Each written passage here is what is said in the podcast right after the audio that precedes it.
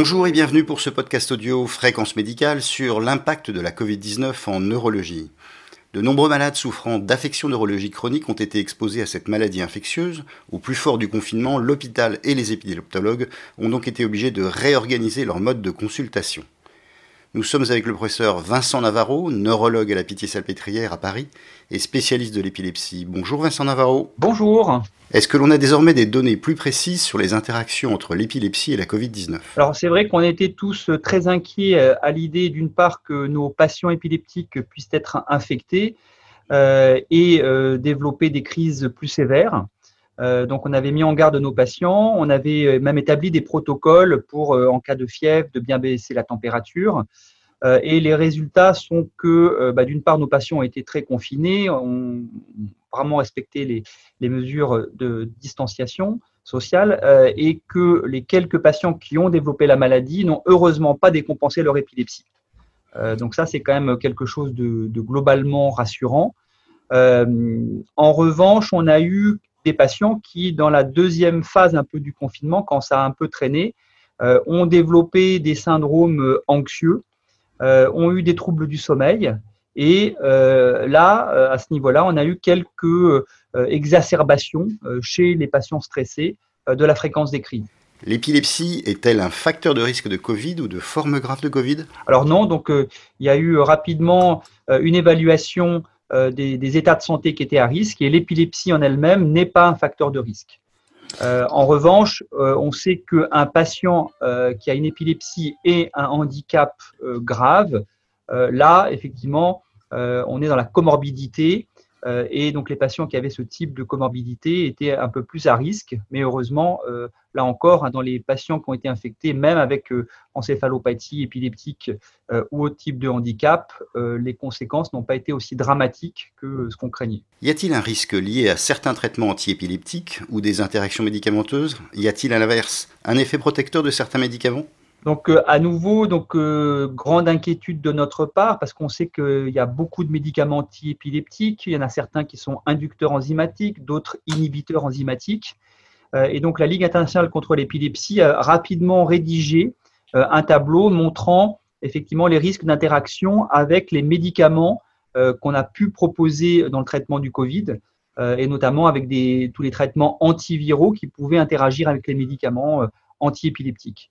Euh, mais là encore, malgré ces craintes, en pratique, euh, il n'y a pas eu de conséquences euh, dramatiques et on n'a pas eu de patients qui auraient fait des crises tout simplement parce qu'ils avaient pris un médicament inducteur enzymatique. Après la phase de début du confinement, comment vous êtes-vous organisé pour suivre vos épileptiques? Alors c'est vrai que bah, ça a été une phase un peu compliquée hein, où on a dû fermer nos structures hospitalières, on ne pouvait plus accueillir les patients à la consultation. Donc on, bah, on, a commencé à téléphoner euh, à nos patients. Euh, et on a maintenu hein, pratiquement toutes nos consultations par téléphone. Euh, et puis, on s'est mis à d'autres outils de télémédecine, finalement, qu'on n'avait pas du tout testé jusqu'alors, et notamment des outils de visioconsultation, et qui, malgré un peu de complexité au début pour que ça soit fonctionnel, bah, je trouve, ont apporté quand même des choses plutôt, plutôt utiles euh, et finalement, euh, de pouvoir euh, discuter, de voir un patient à domicile, bah, c'est quelque chose de, plutôt fonctionnel et, voire sympathique parce que on peut créer du lien. Les patients étaient plutôt heureux de ce type de, téléconsultation. Quel avenir pour la téléconsultation en épileptologie? Est-ce que cela peut avoir même un avantage particulier? Ah bah, C'est absolument majeur. Là, je pense qu'on a, on a vécu une révolution. Moi qui étais plutôt timoré jusqu'alors, je suis maintenant un fervent euh, défenseur et, je pense utilisateur euh, de la téléconsultation. Euh, non, ce qu'il y a de, déjà de, remarquable, c'est aussi d'éviter à nos patients de faire des heures de trajet, parce que c'est vrai que parfois, pour venir dans un centre spécialisé, ils vont prendre un train, les transports publics, et puis malheureusement aussi, on va les faire attendre dans une salle d'attente bondée. et là, c'est quand même beaucoup plus confortable d'être dans son salon et d'attendre le, le lien pour, pour se connecter. Un autre point aussi que j'ai trouvé euh, très utile, c'était de pouvoir finalement euh, avoir accès euh, aux aidants, d'avoir accès parfois chez un patient qui se trouve dans une structure, un foyer d'accueil médicalisé, d'avoir l'infirmière, d'avoir d'autres membres en fait qui prennent en charge le patient et d'avoir une discussion un peu plus collégiale, ce qui n'est pas toujours le cas, parce que quand les patients ont un handicap grave, ils sont transférés en ambulance à l'hôpital, et puis le paradoxe, c'est qu'on manque d'informations. Donc là, je trouve qu'on avait cette capacité d'avoir accès à, des informations plus détaillées.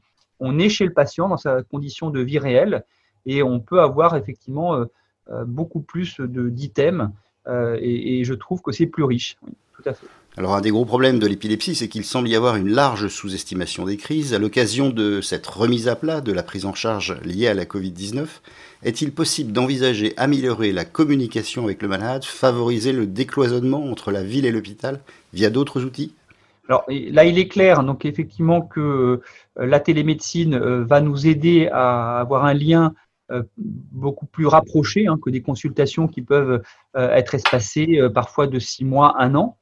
Euh, et clairement, euh, un moyen en fait hein, pour créer ce, lien entre l'hôpital et la ville, euh, ce sont les infirmières de pratique avancée. Donc ça, c'est quelque chose aussi, une, autre révolution qui s'est produite cette année, c'est que les infirmières ont aujourd'hui cette capacité d'avoir une fiche de poste qui va être beaucoup plus étendue, avoir une délégation de tâches qui vont leur permettre une certaine autonomie.